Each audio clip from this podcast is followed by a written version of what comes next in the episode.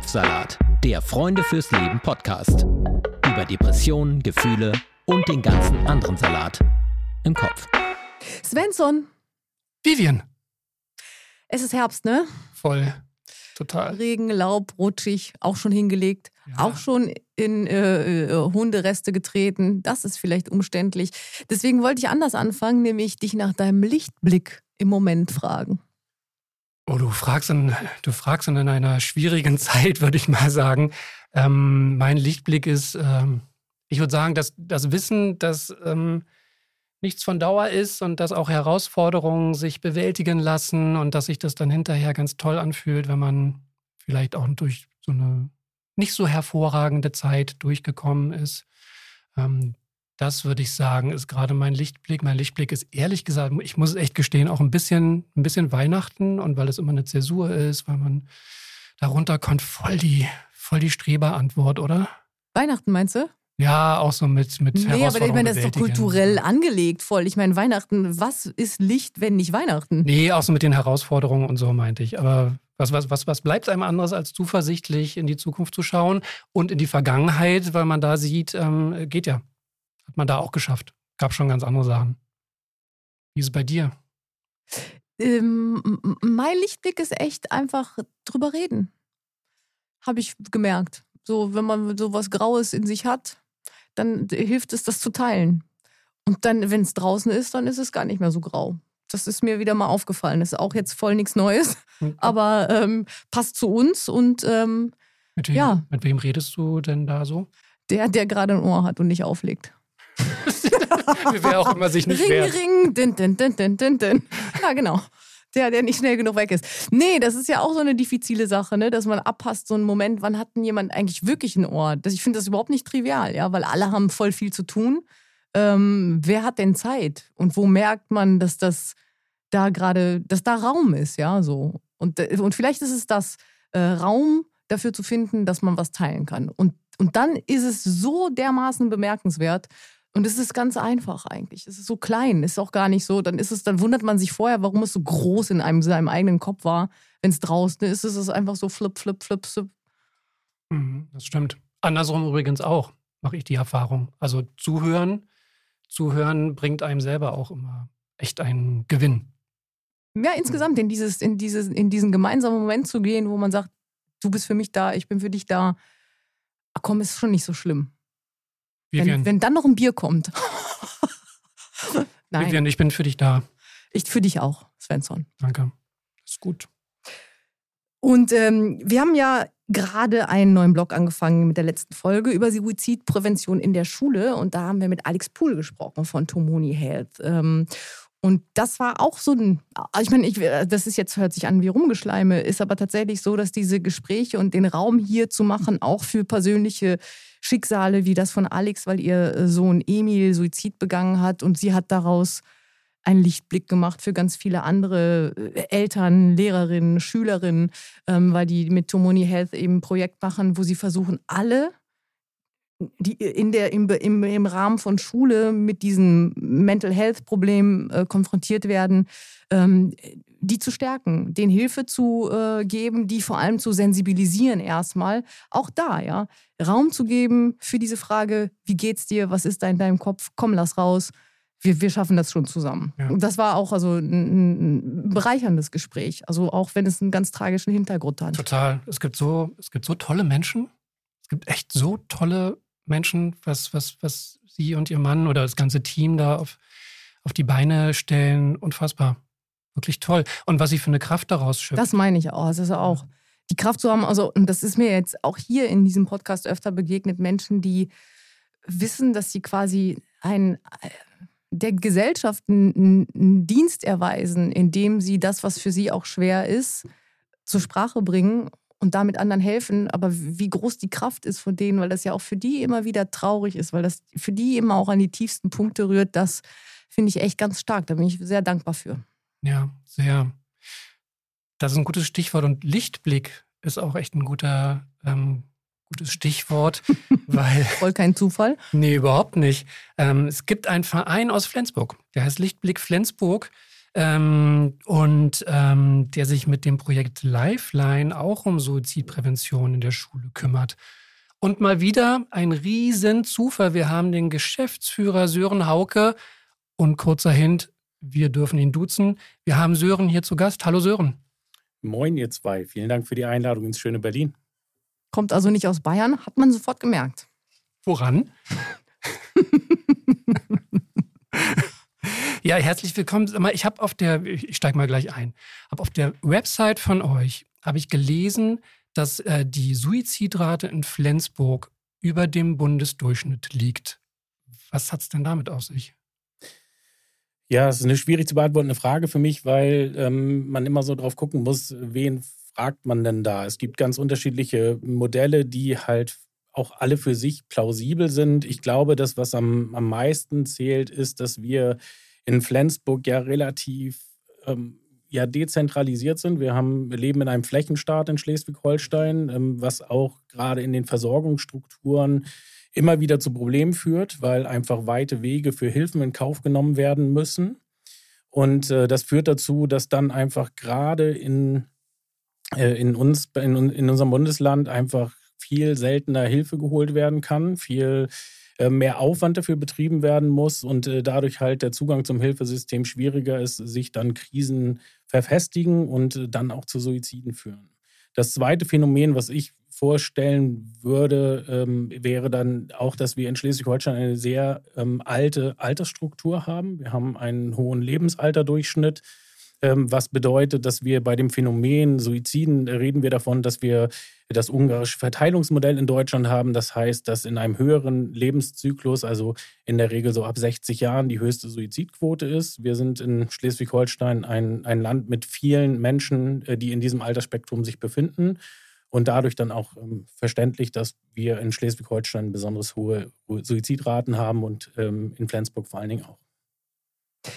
Ähm, warum arbeitest du denn bei Lichtblick? Warum arbeitest du für Lifeline? Und was hat dieses Tattoo Viva la Vida damit zu tun? Möglicherweise auch. Auf deinem Unterarm steht das.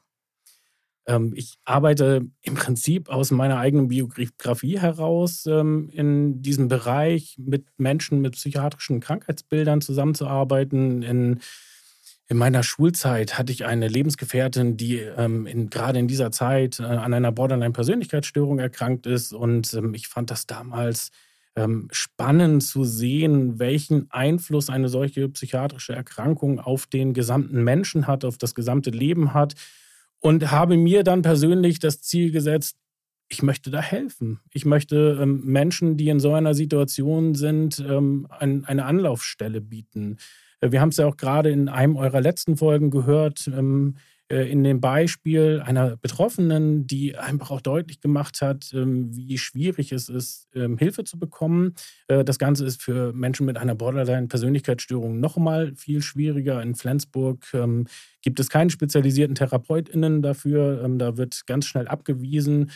Und da habe ich mir gesagt, ich möchte gerne mich darauf spezialisieren und äh, bin dann über die Pädagogik im Bereich Beratungspsychologie gelandet und äh, mittlerweile seit fast zehn Jahren bei Lichtblick. Ähm, auch das liegt daran, dass ich ein Mensch bin, der viel entwickeln möchte, der nicht stillstehen möchte, der herausgefordert sein möchte. Und äh, die Chancen habe ich bei Lichtblick. Und das mache ich jetzt schon seit zehn Jahren dort. Cool. Okay, du, du bist Diplompädagoge. Wer denn jetzt ohne die, deine, deine ähm, die Berührung im Privatleben, du hast von der Freundin erzählt, mit der Borderline-Erkrankung, ohne diese Begegnung im Privatleben, wäre dir denn in der Ausbildung das Thema begegnet? Ich weiß nicht, ob ich die Ausbildung dann überhaupt gemacht hätte. Mhm. Ähm, ich habe in meiner Kindheit und Jugend schon immer ehrenamtlich im pädagogischen Bereich gearbeitet, in verschiedenen Institutionen, verschiedenen äh, Schwerpunkten, aber die Pädagogik begleitet mich schon mein ganzes Leben und ähm, äh, ich äh, bin mir nicht sicher, ob ich dann diesen Weg gegangen wäre, vor, wäre vor allen Dingen mit der Spezi Spezialisierung auf Beratungspsychologie, ähm, wenn mir das nicht so in meinem Leben passiert wäre. Ist oft so, ne? dass, dass, ähm, dass, dass es einfach ein Ereignis gab oder eben die persönliche, die im Privatleben die Berührung mit dem Thema und das war dann die, der Impulsgeber. Ähm, beobachten wir so. Naja, hier vor allem, ne? also gerade wenn es um das Thema Suizid geht. Ansonsten glaube ich, in, in, in, im Rahmen von Pädagogik sind das ganz oft so bewundernswerte Leute, die wirklich selbstlos agieren, weil sie irgendwie für Kinder, für ähm, aber auch für Ältere irgendwie jemand sein wollen, der das Leben besser macht oder denen hilft, es zu gestalten. So, das finde ich einen ganz schönen, ganz wertvollen Zug. Ja, unser Verein ist auch aus dem Impuls heraus entstanden. Also wir sind mittlerweile 23 Jahre alt und die Menschen, die diesen Verein gegründet haben, haben das gemacht, weil ein fehlender Beratungs... Ähm, äh, ein fehlendes Beratungsangebot für Menschen in suizidalen Krisen und für Angehörige nach einem Suizid da sind. Und ähm, man sieht es auch, auch heute noch bei unseren ehrenamtlichen Strukturen, beispielsweise im Vereinsvorstand, äh, dass eine Betroffenheit in der Regel äh, ein ganz großer Motivator sein kann, sich dann auch in diesem Bereich zu engagieren. Und das merken wir, dass das dann auch mit sehr viel Herz, mit sehr viel Energie dann auch gemacht wird. Gerade so im ehrenamtlichen Bereich ist das ja nicht ähm, so selbstverständlich aus. Total. Mhm. Eine ganz pragmatische Frage. Euer Angebot ist auf Flensburg begrenzt oder äh, auch darüber hinaus? Wir haben angefangen in Flensburg und ähm, wir haben mittlerweile verschiedene Arbeitsbereiche, in denen wir sind. Der Kernbereich ist sicherlich die Beratung von Betroffenen, die findet ausschließlich in Flensburg statt. Was nicht bedeutet, dass äh, Menschen, die außerhalb ähm, von Flensburg wohnen, nicht auch Unterstützung bei uns bekommen ähm, ob sie nun zu uns äh, nach Flensburg fahren oder ob wir tatsächlich digital beraten. Ähm, das ist dann immer eine Sache, wie das auch mit den Möglichkeiten der Betroffenen dann vereinbar ist. Ähm, aber unser suizidpräventives Angebot für Schulen gilt mittlerweile auch für unsere Nachbarkreise. Ähm, das ist äh, dem geschuldet, dass wir eine ähm, eine großartige Landesfinanzierung durch das Land Schleswig-Holstein haben äh, seit jetzt fast vollständigen zwei Jahren. Und, äh, dass Wie diese, lange geht die? Ähm, die ist aktuell befristet immer bis zum Jahresende. Das Ziel so. der Politik ist es aber, dass diese ähm, äh, ja, Fristen entfallen, dass wir tatsächlich ein dauerhaftes Angebot daraus machen können. Sieht gut aus dafür? Ja, das, äh, die Politik engagiert sich dafür und das ist, glaube ich, das, was, was wichtig ist. Das, was dann immer schwierig ist, ist, dass so ein Haushaltsjahr und auch ein Regierungswechsel, der bei uns in Schleswig-Holstein in der Zeit dann stattgefunden hat, natürlich auch nochmal neue Impulse setzen kann und ähm, dass auch die Kassen wie in vielen anderen Bereichen einfach auch sehr ausgelaugt sind und ähm, deswegen müssen wir von Jahr zu Jahr schauen. Äh, aktuell zumindest. Wir hoffen aber, dass es eine dauerhafte Finanzierung wird. Ähm, was aus meiner Sicht dafür spricht, ist, dass die Politik erkannt hat, wie wichtig das ist, dass wir das machen. Mhm. Dann, dann, vermute ich mal, dass das Angebot auch gut angenommen wird, weil sonst würdet ihr wahrscheinlich die Unterstützung nicht erhalten. Genau, wir haben ähm, ein, ein regelmäßiges Angebot. Wir gehen immer in einzelne Schulklassen. Wir haben verschiedene Konzepte für unterschiedliche Altersgruppen. Und wir haben in den letzten Jahren ähm, in diesem Bereich nahezu 4000 SchülerInnen erreichen können, was halt einfach zeigt, dass das einfach ein Angebot ist, was gut angenommen wird. Ähm, es ist immer mit Hürden äh, verknüpft, gerade wenn es darum geht, die Nachbarkreise dann ähm, zu involvieren, weil wir dort einfach noch nicht bekannt sind, weil es keine heimischen Strukturen sind. Das ist selbst, obwohl dieser Nachbarkreis ganz dicht an Flensburg liegt, immer wieder sind das Hürden, die uns begegnen. Aber ähm, das zeigt sich, dass wir in Gesprächen diese gut ähm, aushebeln können und dann auch unser Angebot in den Kreisgebieten machen können. Und außerhalb, also die jetzt dieser strukturellen und Finanzierungssachen, was sind noch so, noch so Herausforderungen, ähm, die euren Verein betreffen? Also andere würden wahrscheinlich jetzt sagen, Fachkräftemangel, äh, weil das so, so ein Problem ist, das es überall gibt. Also erzähl mal, wo, wo struggelt ihr gerade? Was, was versucht ihr noch hinzukriegen?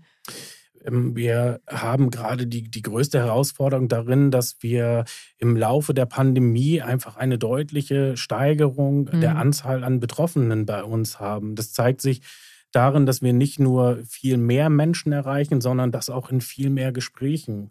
Man kann das äh, in, in, Zahlen ganz gut sehen. Vor der Pandemie haben wir durchschnittlich 1300 Beratungsgespräche geführt und dieses Jahr werden es eher 3500 oder mehr Beratungsgespräche werden, was einfach zeigt, ähm, dass dann Riesenbedarf ist. Und unser Verein finanziert sich ausschließlich über Spenden und Zuwendungen. Gerade in dem Bereich ähm, der, der Beratung äh, sind wir ausschließlich auf Spenden und äh, einer Unterstützung der Stadt Flensburg angewiesen.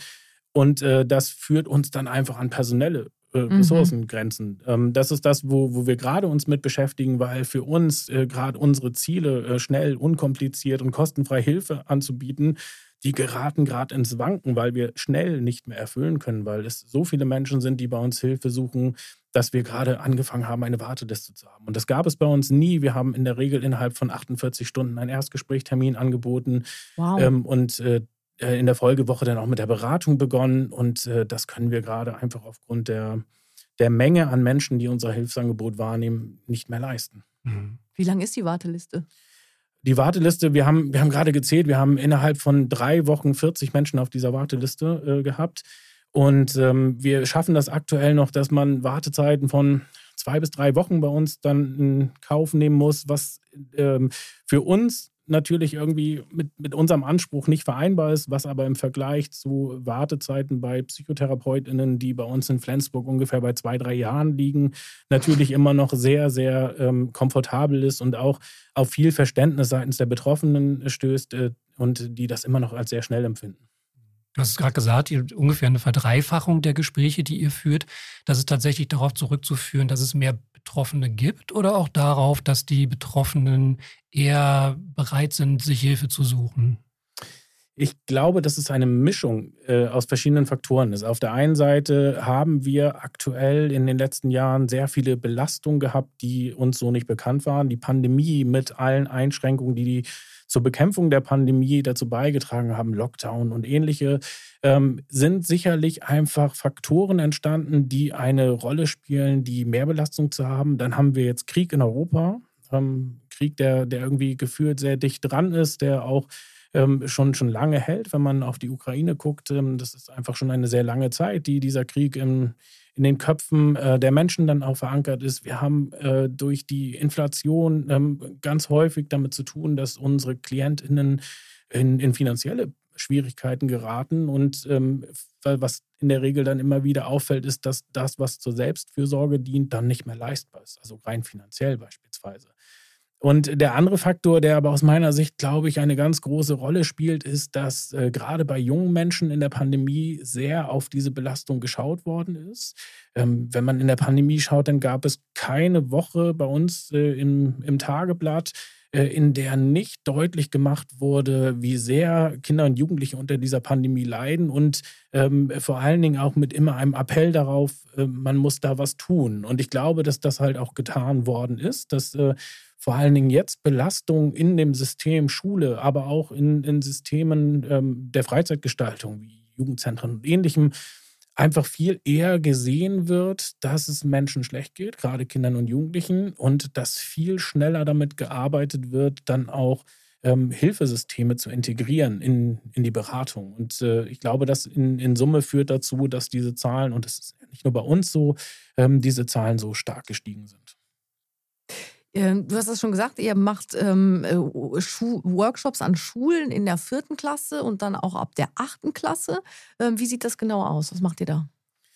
In der vierten Klasse geht es natürlich nicht primär um das Thema Suizidalität. Ähm, ich muss ein klein bisschen ausholen. Wenn wir über Suizidalität reden, dann kommen wir nicht umher, um Lebenskrisen zu sprechen. Ähm, Suizidalität ist aus meiner Sicht in den allermeisten Fällen verknüpft mit Lebenskrise. Und in der vierten Klasse geht es halt explizit um dieses Thema. Da geht es darum, dass die Kinder, die im Alter von ungefähr zehn Jahren in der vierten Klasse sind, damit äh, konfrontiert sind, dass Lebenskrisen zum Leben dazugehören. Dunkle Wolken sind normal im Leben. Und ähm, hier geht es dann darum, dass wir ähm, mit den Kindern ein Konzept haben, was dann äh, auch multimedial gestaltet ist mit verschiedensten Möglichkeiten, die wir da nutzen, ähm, wo es dann darum geht, ähm, vor allen Dingen den Keim zu säen, dass wir nicht alleine durch solche Krisen gehen müssen. Das Ziel ist es halt, dass wir Lebenskrisen ähm, in, in der ja, Verstetigung, in der Hospitalisierung verhindern und damit dann halt spätere Suizide verhindern. Ähm, dass die Kinder in, in der vierten Klasse erarbeiten ein eigenes Hilfesystem. Wir arbeiten dann mit Playmobil-Figuren und die Kinder stellen sich dann diese Playmobil-Figuren äh, auf und ähm, berichten dann selbst, wer kann mir eigentlich helfen. Und das, was du so eingangs gesagt hast, ist da ein Riesenfaktor, nämlich, dass wir dann einfach schauen, dass die Menschen äh, dann darüber reden, dass es ihnen nicht so gut geht. Auch in dem Alter schon. Und wenn wir uns die Belastung, die Kinder beschreiben, so Steine bei uns, ähm, wenn wir uns das anschauen, was da an Belastung gesammelt wird, dann sind das schon richtig richtig krasse Sachen für ähm, Kinder in dem Alter. Steine, sagt ihr dazu, zu negativen Gefühlen oder? Nee, wir bemalen tatsächlich Steine und dann ähm, malt sich daraus nachher ein Bild, dass diese bemalten Steine mit den Belastungen dann ähm, in so eine Geschichte von uns eingesponnen werden. Ähm, da geht es um die traurige Traurigkeit, ein Märchen von Inge Wute und die traurige Traurigkeit sitzt halt zwischen diesen ganzen Belastungssteinen und sitzt da irgendwie alleine und die wirken so mächtig um mich herum. Und äh, am Ende der Stunde steht äh, die traurige Traurigkeit nicht mehr alleine da, sondern ist umhüllt in diesem Meer von Belastungssteinen äh, von ganz, ganz vielen Menschen, die helfen können. Ob es die Freunde sind, ob es das Lehrpersonal ist, ob es Schulsozialarbeit ist oder die Eltern. Ähm, wir haben ganz viele Playmobil-Figuren, die dann von den Kindern dort zwischengestellt werden. Und so, so, verändert sich dieses Bild, dass man mit diesen Steinen halt nicht mehr alleine ist und äh, sich nicht überfordert fühlen muss. Das klingt mit dem Aufstellen der Playmobil-Figuren auch ein bisschen nach Familienaufstellung. Ist das daran angelehnt auch? Hat das miteinander zu tun oder eher nicht? Ja, nur methodisch. Mhm. Ähm, sicherlich haben wir auch ähm, äh, da geschaut, aber die, der Inhalt ist eigentlich eher, dass wir dieses Bild vermitteln, dass diese Belastungssteine halt nicht alleine bewältigt werden müssen. Mhm. Ähm, es spielt keine große Rolle, das ist in der Familienaufstellung dann ja anders, welche Position äh, wer einnimmt, sondern ähm, es geht halt in erster Linie erstmal darum zu sehen, ich bin nicht alleine. Mhm. Was steht denn auf dem Belastungsstein? Was sind denn die Belastungen, die die Grundschülerinnen da mitbringen? Oder ist äh, zehn Jahre ist noch Grundschule, auch in Flensburg, ne? Genau. Ja, da sind ganz unterschiedliche Sachen. Auf der einen Seite geht es immer um, um Stress, auf der anderen Seite geht es aber auch um Verluste, ganz, ganz häufig werden in dem Alter Verluste wahrgenommen, äh, bei beispielsweise der Großeltern oder von Haustieren, die dann eine hohe Belastung darstellen. Ähm, es sind aber auch Punkte, die dann emotional schon auch ein bisschen mehr anfassen, wo es dann darum geht, mein Papa hat nie Zeit für mich. Und ähm, äh, dann sind da auch äh, Punkte, die dann einfach wirklich viel, viel Energie bei den Kindern rauben und die sehr belastend sind. Das ist eine, eine, eine, riesen, eine riesen Verantwortung, dann ähm, diesen Äußerungen zu begegnen? Wer, wer führt denn, wer führt denn diese, diese Workshops durch? Das sind bei uns alles Mitarbeiterinnen, die im pädagogischen Bereich geschult sind mit verschiedensten Weiterbildungen. Wir haben auch eine Traumapädagogin, die bei uns arbeitet, die dann einfach auf äh, den Blick dann auch nochmal schauen kann. Ähm, aber wir sind alle bei uns Pädagogen mit Zusatzqualifikationen im Bereich des psychiatrischen Krankheitsbildes. Jetzt haben wir in vielen Gesprächen auch über Suizidprävention gehört, dass ähm, immer noch nicht offen über ähm, mentale Probleme gerne gesprochen wird. Ist das bei Grundschülerinnen und Grundschülern auch schon so, dass diese negativen Gefühle, dass das, was auf dem Belastungsstein steht, dass das auch für die tabuisiert ist?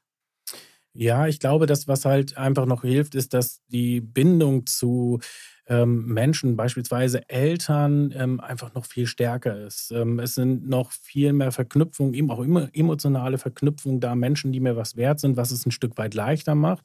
Aber wenn die Probleme beispielsweise im Haushalt begründet sind, dann fängt es an, schwierig zu werden. Und äh, auch in diesem Alter ähm, ist dieses Thema mentale Gesundheit immer noch ein Stück tabuisiert. Ich glaube, dass es leichter ist, dass auch vor allen Dingen bei Ansprache dann ähm, ehrlich darauf reagiert wird. Aber äh, viele Kinder haben schon Sorgen, andere zu belasten, wenn sie über ihre Probleme sprechen. Mhm. Wird denn bei, jetzt bei zehn Jahren ist ja wirklich noch sehr jung, wird denn da auch schon konkret über Suizid gesprochen oder wird darüber gesprochen, dass diese, diese Sorgen, Probleme so überwältigend werden können, dass das gefährlich wird? Oder wie nähert ihr euch dem Thema da an? Das machen wir tatsächlich gar nicht. Wir ähm, schauen, dass wir tatsächlich den Fokus darauf liegen, legen, dass diese Krisen bewältigt werden müssen. Ähm, für uns ist es Suizidprävention im Prinzip ja die Primärprävention, die wir uns wünschen, Menschen zu erreichen, bevor es passiert. Ähm, aber die Kinder werden mit dem Begriff der Suizidalität noch nicht konfrontiert. Mhm. Du hast ja gerade gesagt, also jetzt Menschen erreichen. Ähm, ich habe also wenn ich mir so Kinder vorstelle, auch im Grundschulalter, und die sprechen mit fremden Leuten oder sollen mit fremden Leuten etwas, äh, über etwas sprechen, was ihnen sehr nah ist, was sie sehr belastet. Du hast gerade gesagt, da, da, das geht leicht. Ich hätte eher gedacht, es ist eh schwer, weil Kinder sowieso schwer in diesem Alter überhaupt mit Fremden und vielleicht auch noch nicht mal mit Eltern darüber sprechen wollen, was sie belastet weil sie selber nicht damit klarkommen. Wie schließt ihr die auf? Wie baut ihr das Vertrauen auf, dass sie mit euch darüber ins Gespräch kommen? Ich glaube, ein Phänomen und das unabhängig vom Alter ist, dass wenn mich jemand darauf anspricht, es deutlich einfacher ist, als wenn ich das von mir aus selber sagen muss.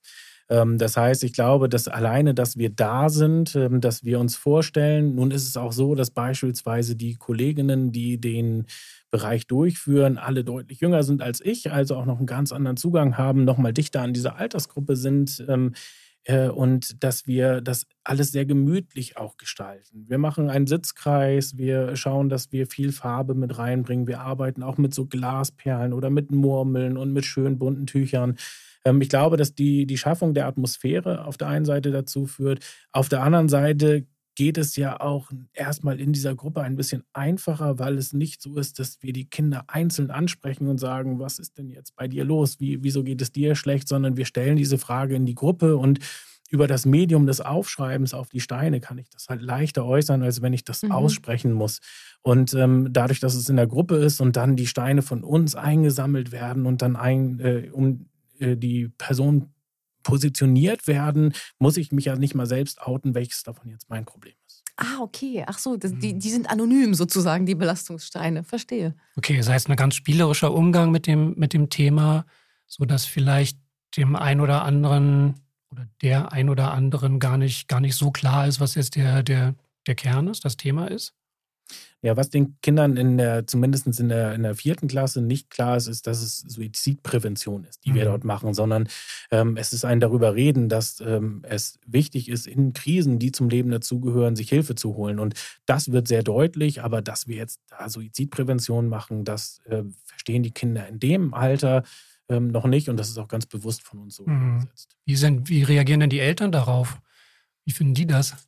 Ähm, das ist ja in der Regel die viel größere Hürde, an die Schule zu kommen, weil ähm, bereits bevor die Eltern ähm, involviert werden, äh, ja schon das Schulsystem oder die Schule, die Schulleitung, aber auch die durchführenden Lehrkräfte ähm, damit d'accord gehen müssen, ein so schwieriges Thema an die Schule zu bringen. Und äh, wir haben ganz, ganz unterschiedliche Erfahrungen gemacht. Als wir angefangen haben mit Suizidprävention, also auch mit dieser Primärprävention 2018, die nochmal an die Schulen zu bringen, haben wir sehr viel Widerstand gemerkt, haben wir sehr viel Hürden gemerkt, haben wir von Schulleitungen erfahren, dass dieses Thema nicht an die Schule kommen soll, dass da Ängste sind aus so alten Vorurteilen, dass man darüber nicht sprechen darf, weil man sonst Betroffene auf Ideen bringen könnte. Und da ist sehr, sehr viel Widerstand äh, gewesen ähm, heute erleben wir, dass wir einfach mit äh, diesem Angebot schon jetzt fünf Jahre etabliert sind. Ähm, wir mit diesem Angebot auch gezeigt haben, dass wir sehr verantwortungsbewusst damit umgehen. Ähm, und das macht uns den Zugang in der Regel viel, viel einfacher. Ähm, was wir immer wieder anbieten, das ist dann schulabhängig. Das liegt immer daran, wie die Schule das entscheidet, dass wir Eltern über unser Angebot vorher informieren. Ähm, wir haben unterschiedliche Möglichkeiten. Wir haben die Möglichkeit, einen Elternbrief, der ähm, erklärt, was wir da eigentlich machen, was unser Ziel ist und ähm, wer wir eigentlich sind ähm, über die Schule zu verteilen, ähm, haben aber auch die Möglichkeit, einen ähm, expliziten Elternabend darüber zu gestalten, was dann von einigen Schulen auch genutzt wird, dass Eltern die Möglichkeit haben, Fragen zu stellen, das Konzept kennenzulernen. Meistens verknüpfen wir das dann auch mit einem inhaltlichen Thema, beispielsweise mentaler Gesundheit bei Kindern und Jugendlichen, ähm, dass wir dann so einen kleinen Vortrag auch dazu machen. Das äh, liegt aber dann an der Schule, wie sehr das gewünscht ist. Und also mit den kleineren äh, redet ihr über negative Gefühle, über Belastung. Ab wann äh, sprecht ihr denn, äh, ab welchem Alter sprecht ihr denn tatsächlich dann über Suizid und wie macht ihr das? Wir gehen ab der achten Klasse in die Schulen mit äh, unserem Projekt ähm, mit der, mit der Veranstaltung des, des Alex-Modells. Das Alex-Modell ist ein Modell, was sich dann wirklich um das Thema Suizid dreht. Wir versuchen das Non-Geschlechtliche halt zu benennen ähm, und wir beschreiben dann auch über, über Plakate, beschreiben wir Alex. Und Alex ist ein Mensch, dem geht es total gut. Er ist integriert sozial im Sport, ist erfolgreich in der Schule. Und plötzlich verändert sich das bei Alex alles. Und Alex zieht sich zurück, Alex ähm, pflegt sich nicht mehr, Alex äh, fällt in den Leistungen in der Schule ab, nimmt äh, die Freizeitaktivitäten, den Sport nicht mehr wahr. Und Alex beschreibt Suizidgedanken. Und äh, dann geht es halt schon sehr, sehr aktiv darum, mit den SchülerInnen zu arbeiten. Ähm, hier wird alles selbst erarbeitet. Die SchülerInnen werden in Gruppen eingeteilt, ähm, die dann erarbeiten, welche Gefühle sind damit eigentlich verknüpft was fühlt Alex in so einer Situation? Äh, was sind Auslöser für so eine Situation? Was sind eigene Ressourcen? Dann geht es schon in die Problemlösung. Ähm, was ist das Hilfesystem? Wer kann mir also helfen?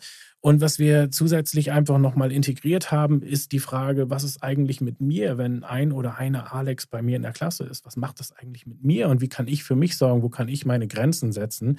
Und ähm, das ist etwas, was wir dann halt wirklich sehr aktiv mit den SchülerInnen erarbeiten. Deswegen bieten wir es auch ab der achten Klasse an, weil sehr viel Eigeninitiative erfordert ist, weil sehr viel Reflexionsvermögen äh, erforderlich ist.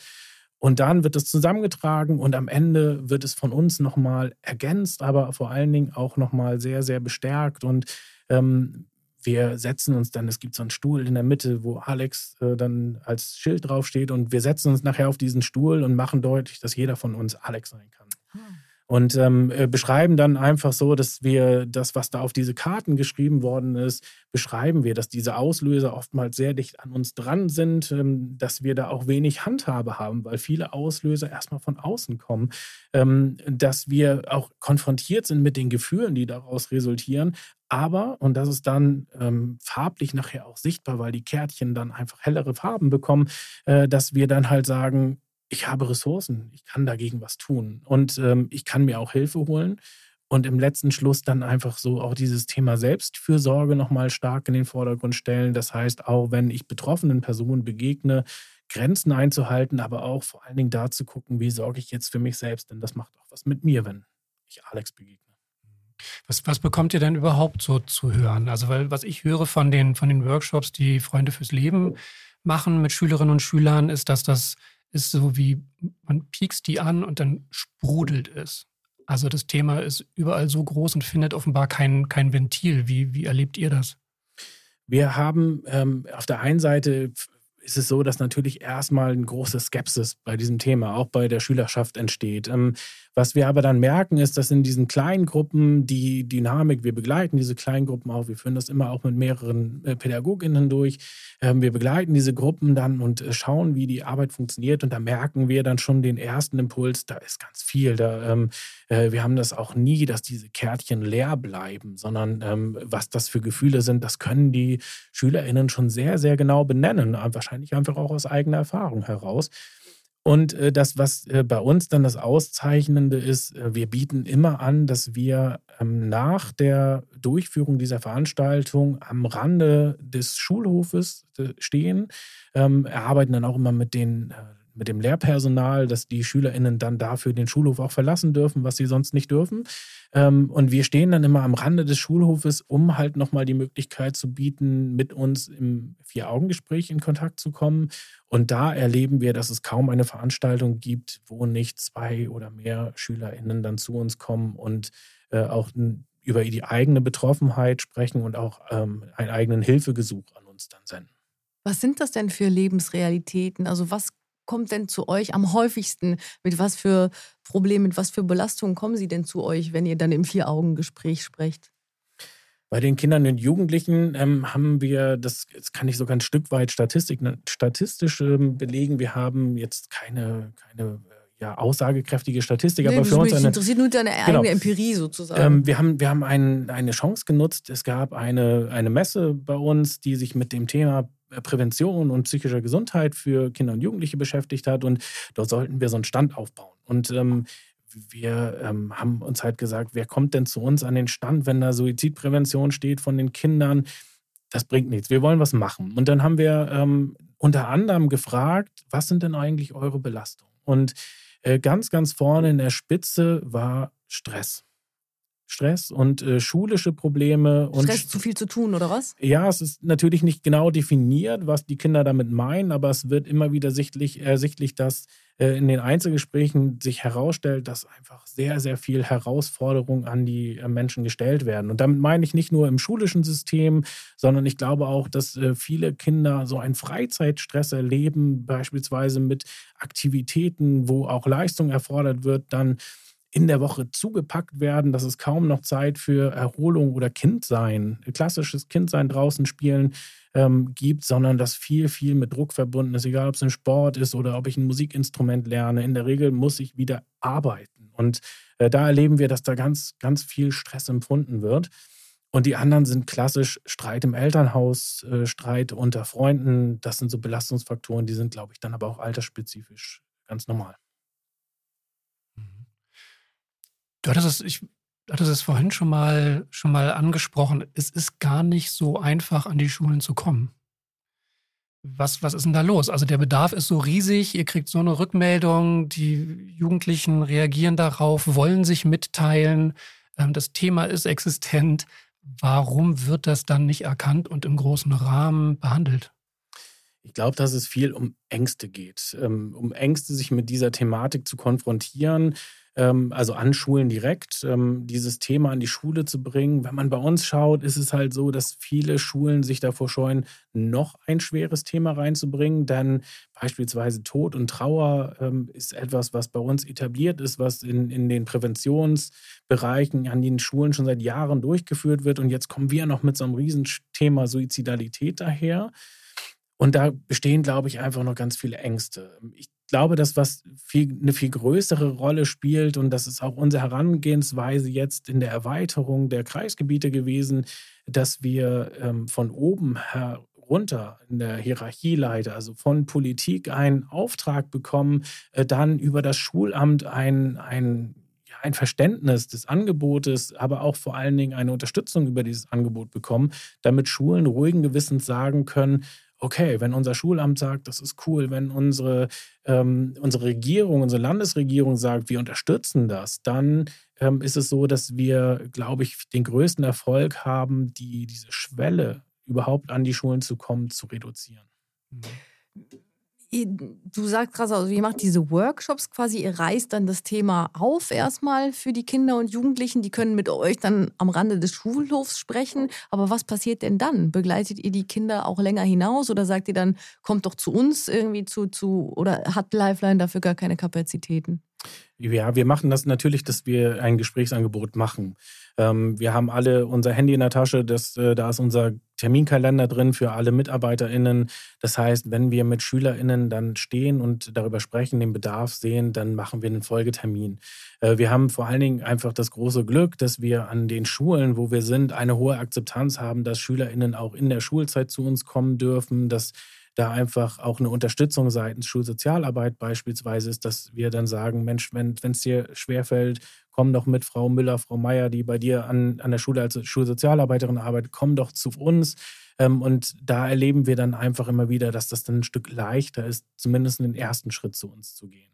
Ähm, in den Nachbarkreisen ist es für uns natürlich ein bisschen schwieriger, gerade weil SchülerInnen dann ja darauf angewiesen sind, irgendwie nach Flensburg zu kommen ähm, meistens dann auf Eltern angewiesen sind, die ein Auto haben. Und ähm, hier arbeiten wir aber dann auch direkt damit, dass wir das bestehende Hilfesystem äh, der, der regionalen Kreisgebiete dann mit einbeziehen, dass wir ähm, auf der einen Seite unser Angebot machen, ähm, dann aber auch schauen, wenn das nicht realisierbar ist, wer kann dann hier bei dir vor Ort unterstützen. Und ähm, da arbeiten wir ganz eng mit dem bestehenden System zusammen, beispielsweise mit den Kinder- und Jugendpsychiatrien, die da einfach gut dann auch erreichbar sind. Ich glaube, da gibt, also dann, dann gibt es quasi unter Umständen auch über, über Jahre eine Beziehung zu den, zu den Jugendlichen, die sich da an euch gewendet haben? Unser Kern liegt darauf, eine Krisenintervention anzubieten. Ähm, wenn man sich das mal natürlich wieder rein statistisch anschaut, dann ist es so, dass wir ein, eine Beratungsdauer von sechs bis neun Gesprächen in den letzten Jahren verzeichnen. Ähm, das heißt, der Kern liegt darin, dass wir die, die Krise jetzt erstmal abfedern und ähm, beispielsweise dann Bearbeitung, die vielleicht auch schon länger zurückliegen, in therapeutische Hände geben. Was man sehen kann, ist, dass es einen sehr starken Unterschied zwischen Kindern, Jugendlichen und Erwachsenen gibt. Erwachsene sind in der Regel ähm, noch mal länger bei uns als Kinder und Jugendliche. Das, das Leben eines Kindes oder eines Jugendlichen verändert sich häufig schneller. Es ähm, ist auch leichter, in, in Hilfesysteme wie medizinischer oder therapeutischer Unterstützung zu bekommen als bei Erwachsenen. Und äh, dadurch äh, wird bei uns immer wieder sichtbar, dass die Kinder und Jugendlichen äh, nach wenigen Gesprächen wieder die Basis geschaffen haben, erstmal wieder alleine weiterzumachen. Und die Bearbeitung der Gründe der Krise, die liegen dann nicht bei uns, sondern das sind dann therapeutische Aufgaben. Worüber redet ihr denn? Wie, was passiert denn in, im, im Laufe dieser sechs bis neun Gespräche mit den Kindern und Jugendlichen? Auf der einen Seite ist es ganz wichtig, dass man mit uns über alles reden darf. Es gibt keine Tabuthemen. Äh, das machen wir schon im allerersten Gespräch deutlich, dass es darum geht, dass man über jegliche Belastung reden kann, dass es weder Scham noch irgendwelche Hemmnisse oder das Gefühl, uns zu belasten äh, geht, sondern dass man wirklich über alles sprechen darf. In den Gesprächen geht es uns dann darum, auf der einen Seite viel zuzuhören das ist ja das, was Svensson vorhin auch so sagte. Irgendwie fühlt sich das auch gut an, zuzuhören. Das das, was du sagst. Wenn dir jemand zuhört, dann ähm, geht es dir gut. Und ich glaube, dass halt gerade mit diesen schweren Problematiken und in der Regel ähm, sind das Problematiken, die dann auch noch tabuisiert sind. Äh, beispielsweise geht es um äh, das Gefühl, im, im, falschen Geschlecht zu sein, non-binär zu sein, ähm, wo ich dann vielleicht gar nicht so mit meiner Umwelt drüber reden kann, weil die Akzeptanz noch nicht so hoch ist. Ähm, oder es geht um Homosexualität oder es geht tatsächlich um psychiatrische Krankheitsbilder. Und auch da ist immer noch eine ganz, ganz große Hemmnis, dass ich mich nicht traue, bestimmte psychiatrische Symptome zu benennen, weil ich Angst habe, dann stigmatisiert zu werden oder verurteilt zu werden. Und bei uns ist auf der einen Seite der Raum, dort zu sprechen über alles. Ähm, und das, was wir versuchen, ist, dass wir pädagogisches Handwerkzeug mitgeben, was halt alleine ohne uns funktioniert. Ähm, für was uns? Ähm, äh, das kommt ja darauf an, quasi, was, was da ist. Aber beispielsweise arbeiten wir sehr, sehr viel, weil es ein Riesenthema bei allen ist, mit dem Thema Selbstfürsorge. Ähm, äh, es ist so, dass halt der Selbstwert bei ganz, ganz vielen Menschen sehr gering oder gestört ist ähm, und dass vor allen Dingen im Be Bereich der Selbstfürsorge einfach viel zu wenig getan wird. Und da gibt es äh, ganz konkrete Handlungsbeispiele wie jeden Tag eine angenehme Aktivität einzubauen. Da arbeiten wir mit Wochenplänen und arbeiten wir mit so Hin Hinweisen, mit Ideengebern. Äh, das ist so ein Beispiel, was uns immer wieder begegnet. Ähm, aber was wir auch vor allen Dingen bei unseren Kindern und Jugendlichen viel nutzen, sind Skills. Skills kommen aus der dialektisch-behavioralen Therapie, sind äh, eigentlich quasi entworfen, um äh, den Stresspegel von Menschen mit einer Borderline-Persönlichkeitsstörung zu reduzieren, ohne selbstverletzendes Verhalten zu nutzen. Ist aber was, was unglaublich cool funktioniert ich wette, jeder von euch beiden hatte schon mal so einen Anti-Stress-Ball in der Hand in seiner Vergangenheit. Das ist nichts anderes als ein Skill, wo ich halt ähm, mich ablenken kann, wo ich Energien lassen kann. Und wir haben mittlerweile in jedem unserer Beratungsräume eine große Skillskiste, mit, ähm, mit, der, mit der wir sehr viel gerade bei unseren Kindern und Jugendlichen arbeiten, um Anspannungssituationen zu reduzieren. Hast du noch mehr? Stressball kenne ich, aber ja, es ähm, kommt so ein bisschen darauf an, quasi, es gibt so zwei verschiedene Arten von Skills. Das eine sind die ablenkenden Skills. Da gibt es mittlerweile eine tolle Auswahl an so Fidget-Geschichten. Boah, ähm, das nervt mich immer, ey. Ja, ich, äh, ich hatte früher einen Kollegen, der hat das mit so einem, äh, mit so einem Stift immer in der Hand gemacht, mhm. ähm, um sich zu beruhigen. Äh, das fand ich auch ganz anstrengend. Ähm, aber ähm, ich merke das halt selbst. Ich, manchmal liegen die bei mir auf dem Schreibtisch und dann nehme ich die Dinger und ich, ich spiele damit einfach, während ich eine Mail schreibe, dann drum und merke. Müssen wir das, das erklären, was das mich. ist? nochmal, was so ein Fidget-Ding ist? Ähm, Fidget-Dinge sind im Prinzip so kleine Werkzeuge, kleine ja, Dinge, die zum Beispiel der, der äh, Rubik Cube, dieser Zauberwürfel, das ist, äh, so sind die aufgebaut und äh, die bewegen sich in bestimmten Möglichkeiten oder haben so Kippschalter und ähm, helfen mir, mich zu beruhigen. Und da gibt es ganz viele tolle Sachen mittlerweile im Internet zu kaufen. Und das Zweite, was ähm, bei Skills immer eine Rolle spielt, sind sogenannte Hochstress-Skills. Das sind Skills, die in der Situation ähm, äh, genutzt werden, wenn Handlungsfähigkeit aufgegeben wird, weil der Stresspegel so hoch ist, dass die Menschen sich nicht in der Lage fühlen, jetzt noch weiter zu handeln. Und das sind Skills, die in der Regel damit verbunden sind, einen Schmerzreiz auszulösen. Ähm, der, der, klassische ist die Chilischote. Das äh, hat man vielleicht schon mal gesehen. Die Chilischote in der Hosentasche, die sich dann ein Betroffener oder eine Betroffene nimmt, ähm, die einen Schmerzreiz im Mund auslöst, um damit den Stress zu reduzieren. Und das funktioniert auf allen Sinnesebenen. Wir haben, machen gerade die Erfahrung, dass so äh, das Riechen unglaublich bei unglaublich vielen Menschen gerade gut funktioniert. Und dann haben wir so Ammoniak-Stäbchen. Äh, äh ähm, wenn man nicht im Stress ist, ist das schrecklich, das auszuhalten. Aber wenn man im Stress ist, hilft es unglaublich, durch diesen Schmerz, der in der Nase ausgelöst wird, seine eigenen Emotionen wahrzunehmen und damit den Stress zu reduzieren. Und äh, da arbeiten wir sehr, sehr viel mit. Super spannend. Verhindert das dann die Selbstverletzung? Das ist das Ziel. Ähm, es ist so, dass Selbstverletzung in der Regel immer noch stärker ist ein selbstverletzendes Verhalten reguliert meine Anspannung in der Regel am besten. Das Problem ist, dass selbstverletzendes Verhalten in der Regel viele negative Konsequenzen hat. Kurzfristig muss ich das versorgen. Langfristig bleiben Narben. Langfristig hat es auch keinen Nutzen. Es stumpft ab. Das ist dann äh, der Punkt, wo ich dann vielleicht erst einmal mich selbst verletzen musste. Nachher sind es dann aber drei, vier, fünf oder zwanzig Mal, um den Effekt zu erzielen. Und äh, die Skills sind in der Regel ein Stück schwächer. Deswegen arbeiten wir mit sogenannten Skills-Ketten, in denen wir dann verschiedene Skills nacheinander erarbeiten, um dann halt den gleichen Effekt zu erhalten äh, in der Spannungsregulierung, ohne dabei langfristig oder kurzfristig einen Schaden entstehen zu lassen. Boah, mir wird gleich gerade ganz schwummrig. Ich habe so eine Blut- und Spritzen Klatsche leider. Und ich habe jetzt gerade zugehört und dachte so, oh, Ritzen, ich kann nicht, darf nicht dran denken. Deswegen bleiben wir bei Lichtblicke, steht ja hier drüber. Du hast gerade gesagt, ähm, was Angenehmes einzubauen jeden Tag. Was ist das denn? Was ist angenehm für Kinder und Jugendliche, was sie einbauen können, ähm, um eben Selbstfürsorge zu betreiben? Das liegt ja an jedem selbst. Wir haben eine Liste, die äh, ist gespickt mit 306 angenehmen Aktivitäten. Und ähm, ich arbeite dann fast für jeden Tag eine im Jahr. Fast für jeden Tag eine. Das Problem ist ja, dass die Sachen, die ich angenehm finde, nicht unbedingt angenehm für jemand anders sein müssen. Wenn, wenn du mich fragen würdest, was ist angenehm, dann sage ich, ich stelle mich total gerne ins Handballtor und lass mich mit Bällen bewerfen. Ähm, die meisten werden wer sagen. Nicht, wer kennt es nicht?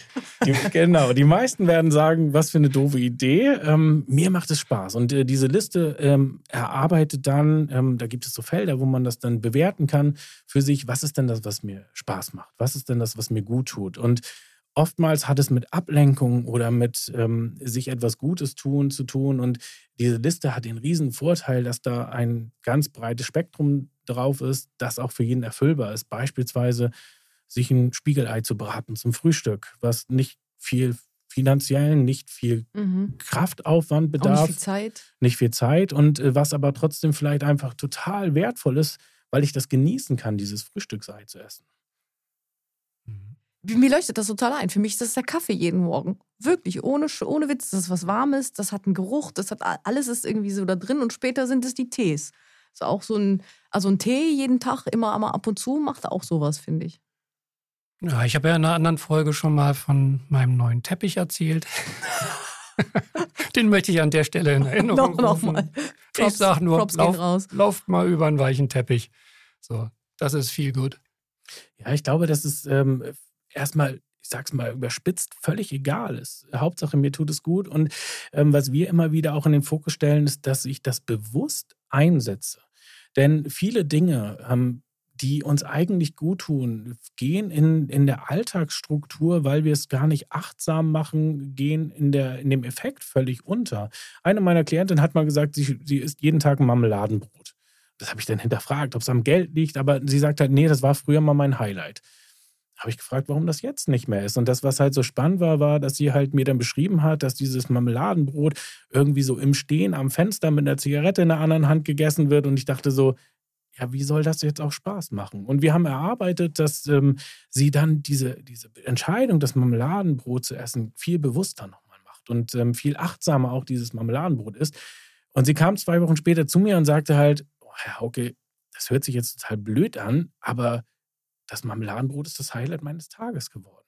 Und ich glaube, dass das eine Riesenrolle spielt, dass wir in dieser schnelllebigen Welt, wo es um Multitasking geht, wo es darum geht, schnell und alles und viel, ähm, einfach viel mehr in der Achtsamkeit die Dinge wahrnehmen, die in unserem Alltag vielleicht schon einfach angenehm sind, die wir aber nicht mehr als solches empfinden. Und das ist dann auch Teil unserer Beratung, dass wir einfach darauf aufmerksam bleiben wir bei der Achtsamkeit und Aufmerksamkeit, die sie, die du ähm, den äh, Kindern, Jugendlichen oder auch den anderen Menschen widmest, die in deine Beratung kommen. Was davon nimmst du denn mit nach Hause und, und wie gehst du damit um für dich selber? Ich nehme davon nichts mit nach Hause. Ähm, ich glaube, das ist ein Prozess, der in meinem Arbeitsbereich unglaublich wichtig ist zu lernen dass ich halt das nicht als meine Belastung empfinde. Ähm, mir hat am meisten geholfen, dass ich den Unterschied äh, erkannt habe zwischen Mitgefühl und Mitleid. Und äh, das ist etwas, ich arbeite immer sehr, sehr authentisch mit den Menschen. Ich bin sehr echt. Ich, meine Klientinnen wissen auch unglaublich viel von mir, ähm, wo ich wohne, wie meine Kinder heißen, was ich gerne mag. Ich erzähle sehr viel dann auch von mir, um so dieses Lernen am Modell dann auch leichter zu machen. Ähm, aber ich habe gelernt, dass, ähm, dass es nicht darum geht, dass ich mitleide, sondern ich darf das doof finden, was da passiert ist. Und wir haben Menschen, die haben unglaublich schwere Schicksale in ihrer Biografie erlebt. Und das darf ich schrecklich und doof finden. Aber das ist nicht mein Job mitzuleiden, sondern mein Job ist es halt zu schauen, wie können Muster verändert werden, um das nicht mehr heute als Belastung zu empfinden. Und das hilft mir, dass ich das nicht mehr mit nach Hause nehme. Aber also ich meine, ich, ich, ich, denke nur gerade an die Berichterstattung aus Gaza, wo ich sogar nur diese Sekunden von äh, getroffenen Kindern und dieses ganze Leid, was ich sehe, noch nicht mal das, was nicht hier ist, mit dem ich keinen persönlichen Kontakt habe, von mir fernzuhalten. Und ich bin gar kein Verfechter von diesem Ding, ich gucke mir keine Nachrichten mehr an, weil mir das so heftig ist, sondern ich finde, das ist die Welt, wir müssen uns das reinziehen ähm, und merke aber trotzdem, wie mir das ständig, ständig nachhängt. Deswegen finde ich das so bemerkenswert, dass man, wenn man mit Kindern und Jugendlichen zu tun hat, die man dann kennenlernt und, und, und, und denen nahe kommt, wie das genau geht, zu sagen, nee, ich, wenn ich jetzt hier aus dem Büro draußen bin, dann bleibt das da drin und ich nehme das nicht mit, es schwingt nicht in mir hinterher. Ich glaube, der größte Unterschied ist, dass du egal ob die jetzt Gaza, mir ging es so, als ich das mit dem Ukraine-Krieg mitgekriegt habe und die ersten Bilder gesehen habe, ähm, das macht mich genauso betroffen. Und äh, ich glaube, der große Unterschied ist, dass mein Handlungsspektrum in diesem Bereich, de, in, aus dem, was ich in den ah, Nachrichten okay. lese, mhm. der ist ja besonders klein. Was, ja, genau. was, was, kann ich großartig tun? Ich kann nicht viel machen. Und ähm, da, damit bleibe ich damit erschlagen. Bei mir bei der Arbeit ist es so, dass automatisch ja in meinem Kopf das klingt so mechanisch, wenn ich das sage, aber äh, die Frage gestellt wird, wo kann ich denn jetzt helfen? Was sind Mechanismen, die ich erkenne? Und ich, ich betrachte diesen Prozess, äh, der dort passiert, halt viel weniger emotional, weil ich hier einen Einfluss habe und ich dann halt viel schneller auf meiner Verstandesebene erarbeiten kann, wo kann ich denn jetzt helfen und wie kann ich das tun? Mhm. Ist es was, was du dir in der Praxis angeeignet hast oder ist es Teil der Ausbildung? Das für mich ist das in der Praxis entstanden. Ähm, ich bin in der Ausbildung in diesem Bereich finde ich, nicht gut vorbereitet gewesen, sondern ähm, ich habe äh, Kollegen und Kolleginnen gehabt, die mir da geholfen haben, die dafür gesorgt haben, dass das bei der Arbeit bleibt, dadurch, dass wir Fallbesprechungen und Tür- und Angelgespräche gemacht haben. Ähm, und der Rest ist Erfahrung. Ich mache das jetzt auch schon ein paar Jahre. Mhm. Ich habe auch erst nach dem Führerschein das Fahren gelernt. ja. Mir, mir, ist noch was aufgefallen, nämlich bei der letzten Folge, da hatten wir die Alex Pool ähm, mit Tomoni und auch bei euch, wenn ich mir das Team anschaue, wie das Team zusammengesetzt ist, dann ähm, sehe ich da sehr, sehr viele Frauen und weniger Männer. Ähm, macht es zum einen, warum ist das so? Und zum anderen, welche Auswirkungen hat das auf eure Arbeit? Ist das unter Umständen, ist das auch eine Herausforderung, weil ich ja auch Schülerinnen anders ansprechen muss als Schüler? Wie, wie ist das? Warum ist das so, ist eine super Frage. Ähm, wir sind gerade dabei, dass wir dieses Ungleichgewicht bei uns lösen wollen und es ist für uns unglaublich schwer. Ich glaube, dass einfach die, ähm, die Fraktion der, der weiblichen Pädagoginnen deutlich stärker vertreten ist äh, in der Ausbildung an sich schon. Wenn ich halt schaue, an der Uni, wo ich studiert habe, waren es 90 Prozent Frauen zu 10 Prozent Männern. Damals wurde noch nicht mit divers gearbeitet, deswegen äh, war das halt sehr, sehr ungleich verteilt. Und ähm, äh, ich glaube, das ist ein Grund, dass halt Frauen in der Sozialisation einfach noch besser gelernt haben zu reden was für unseren Bereich einfach unglaublich wertvoll ist. Ähm, in, in der Auswirkung sehe ich das so rum deutlich weniger problematisch als andersrum. Wir haben bei unserer Klientel viel häufiger den Wunsch, sowohl bei Frauen als auch bei Männern, mit einer Frau zu sprechen, als mit einem Mann. Es passiert tatsächlich sehr selten. Ähm, wir haben ja bei uns die Möglichkeit, dass ich als, als männlicher Vertreter aktuell dann auch die Beratungsgespräche als Mann durchführen kann. Aber die Anfragen sind sehr, sehr selten. Ähm, wir haben schon versucht, dem entgegenzuwirken, weil einfach, ich glaube, auch da sind noch so alte, festgefahrene, sozialisierte Muster, die halt bedeuten, als Mann darf ich mir keine Hilfe holen, als Mann darf ich nicht über meine Probleme reden, als Mann darf ich auch nicht weinen. Ähm, und das sind halt so Punkte, die sich immer noch daran halten. dass Männer sich deutlich seltener Hilfe holen. Und äh, wir haben versucht, dem entgegenzuwirken, beispielsweise über explizite Männer-Depressionsgruppen, die äh, nur für Männer dann äh, waren. Ähm, und die, das haben wir zwei Jahre durchgeführt und danach ebbte das dann ab an, am Interesse. Mhm. So, und äh, da, deswegen sehe ich das halt andersrum viel problematischer, weil der Bedarf von einer Frau beraten wird, viel häufiger kommuniziert wird als andersrum. Mhm, interessant. Was mir da noch so auffällt, also die, das ist echt ein Problem, ne? Also wie, wie, wie Kinder schon sozialisiert werden und dass es immer noch so ist, ähm, das wirkt sich auch ganz, das ist jetzt ein anderes Thema, aber äh, passt dazu aufs, auf, auf, auf Straftaten aus. Ne? Also das quasi, es gibt ja viel mehr männliche äh, Gewalttäter und sowas, die dann auch bestraft werden und im Gefängnis sitzen. Und da haben so also Forensikerinnen, die psychiatrische Gutachten machen, gesagt, das liegt eben auch daran, dass die eben Konfliktlösung nicht besser gelernt haben und dass das oft deswegen dann in Gewalt, also gerade bei den älteren Generationen, in Gewalt mündet. Und deswegen haben wir auch viel mehr männliche Straftäter als, als weibliche.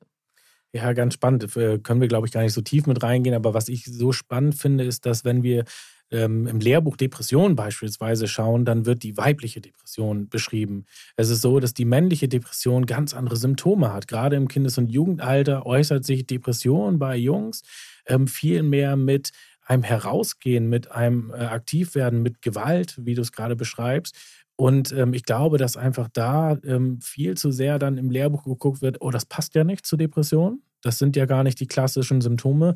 Und dass es dadurch einfach dann immer wieder auch zu der, der Problematik kommt, dass es dann halt ähm, keine richtige Hilfe gibt, sondern ähm, dann wird halt darüber gesprochen, dass der Junge nicht mehr hauen darf oder nicht andere beleidigen darf. Und es wird nicht darüber gesprochen, warum machst du das eigentlich? Und äh, das ist, glaube ich, eine Geschichte, die ist, die ist auf so vielen Ebenen ganz interessant. Ähm, äh, ja, und die Sozialisation, ich, ich finde, es wird besser.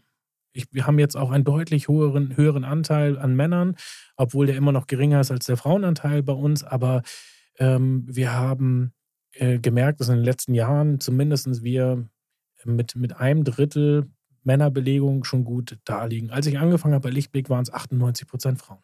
Ach krass, okay. Mhm. Was würdest du denn jetzt in Bezug auf eure Arbeit, also Suizidprävention an Schulen, was würdest du denn sagen, was sind die größten Baustellen und was, was muss sich vielleicht im Schulsystem noch ändern, damit es weiter vorangeht? Was ich mir wünschen würde, wäre eine höhere Auseinandersetzung auf politischer Ebene, weil ich glaube, dass ein, ein ganz wichtiger und entscheidender Faktor für diese erfolgreiche Durchführung solcher Angebote darin liegt, dass Punkt Nummer eins die Grundlage, auch finanziell zum Beispiel, für Einrichtungen dafür geschaffen wird, das zu tun, aber dass ich glaube, dass halt Vernetzungsgedanken eine Riesenrolle spielen. Und wenn wir halt bei uns in Schleswig-Holstein, ich gucke ja mal sehr regional, in Schleswig-Holstein gucken, dann sind wir da irgendwie in, in im ganz oben im Norden von Schleswig-Holstein sitzen wir als Lichtblick Flensburg, die Suizidprävention machen und sonst gibt es halt nichts im Land. Und ähm, ich glaube, es braucht halt bessere Koordinierung. Ähm, ich hab, bin im regen Austausch mit äh, der Landesregierung und dem Ministerium, das bei uns dafür zuständig ist und ähm, habe auch schon einfach tolle Gespräche geführt und sehe auch, dass sich was bewegt. Die Mühlen malen natürlich sehr langsam, aber ich würde mir beispielsweise eine Landesstelle für Suizidprävention wünschen, die das koordiniert, die den Aufbau von flächendeckender ähm, Suizidprävention bietet. Denn der Wunsch des Landes ist da, dass wir unsere Suizidprävention Schleswig-Holstein weit machen. Es sind aber weite Wege von ganz oben im Norden bis kurz vor Hamburg, ähm, sind weite Wege für uns, das zu realisieren. Und das wird mit äh, unserem Personal nicht möglich sein. Aber was ich mir wünschen würde, wäre, dass halt nicht nur landespolitisch, sondern auch bundespolitisch einfach mehr Handlungsspielraum, mehr Unterstützung für auch für bestehende Konzepte gegeben wird, äh, was dann dazu führen könnte, eine größere Flächenabdeckung zu machen. Und wenn dieses Thema politisch bewegt wird, sehe ich auch die Veränderung, die das Schulsystem mit einnimmt.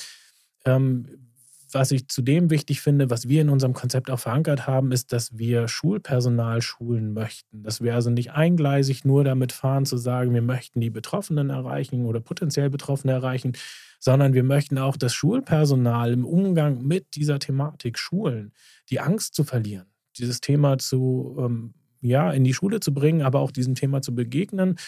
Und ähm, deswegen glaube ich, dass so eine, eine Landesstelle in der Koordinierung auf dieser Ebene ganz viel bewirken kann.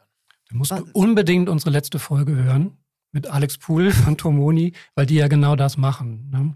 Was ähm. wissen denn die Lehrerinnen oder Lehrer, wenn sie zu euch kommen in diese Schulung? Oder vor allem auch, was wissen sie nicht und was würdest du dir wünschen, dass da schon da ist? Ja, ich glaube, was halt für mich den Kern ähm, angeht, ist, einen Umgang mit Betroffenen zu finden, der hilfreich ist. Ähm, in dem Bereich Suizidalität ist es so, dass ich kann mich selbst erinnern. Mein erster Fall, ähm, der mir begegnet ist, hat in mir Angst ausgelöst. Ich habe Herzklopfen gekriegt und ich war vollkommen überfordert. Ich wusste nicht, wie ich dann darauf reagieren soll. Und ich würde mir einfach wünschen, dass eine Handlungskompetenz an die Hand gelegt wird, die nicht bedeutet, ich muss die Person jetzt per Zwang in die Klinik einweisen lassen, denn das ist nicht besonders hilfreich. Das wird nicht als hilfreich empfunden, wenn ich nicht selbst entscheiden darf, in die Klinik zu gehen.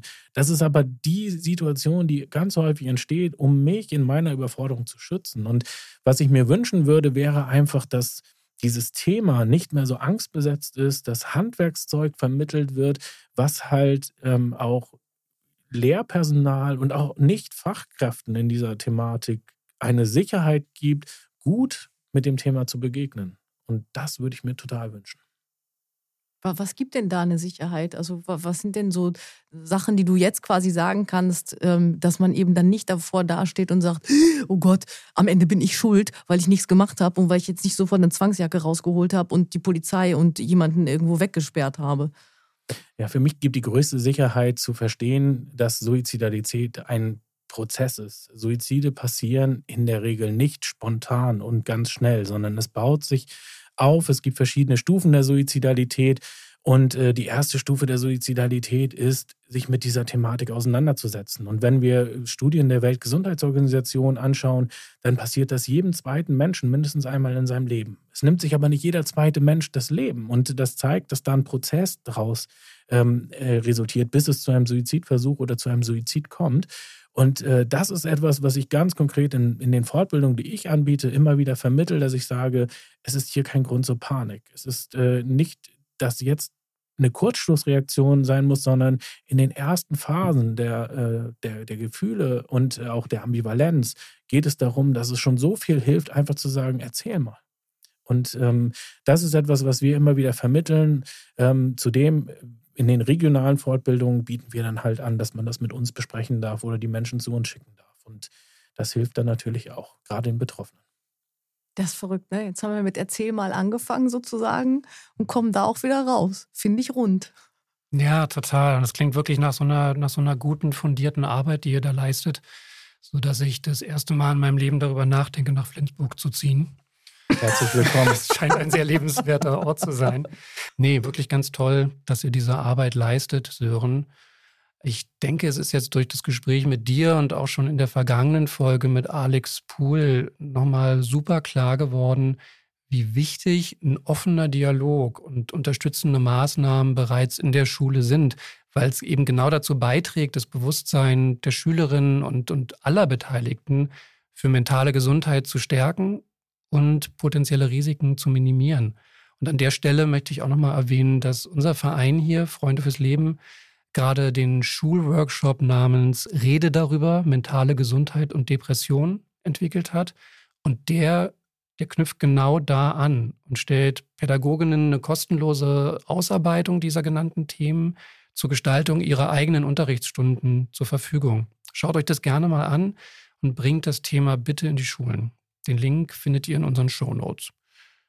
Und Vivian, du bist immer so gut informiert, was uns als nächstes erwartet. Ich muss gestehen, ich habe ein bisschen geschlammt, aber erzähl doch bitte mal. Wir gucken uns an, wie Suizidprävention eigentlich laufen muss, wenn, das hat Syrin jetzt auch schon gerade angesprochen, wenn jemand queer ist oder wenn er sich eben nicht mit seinem ähm, biologischen Geschlecht identifiziert Suizidprävention in der LGBTQI-Bewegung, IA-Bewegung. Darüber sprechen wir. Und zwar mit einem Betroffenen und mit einer Expertin, die ähm, quasi, und das ist da, darüber hat uns Herr äh, Dr. Thomas Nieder, Professor Dr. Thomas Nieder-Krotenthaler ja erzählt, dass ähm, gerade die queere Community, weil sie nichts anderes hatte, wie so oft selber was entwickelt hat und ähm, das ist eben eine äh, Person, die so ein Selbst, also so eine Datenbank für queerfreundliche Ärztinnen und Ärzte aufgebaut hat.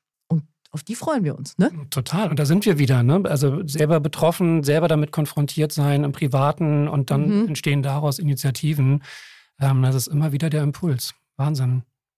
Sören, vielen, vielen Dank, dass du da warst, dass du die Zeit genommen hast.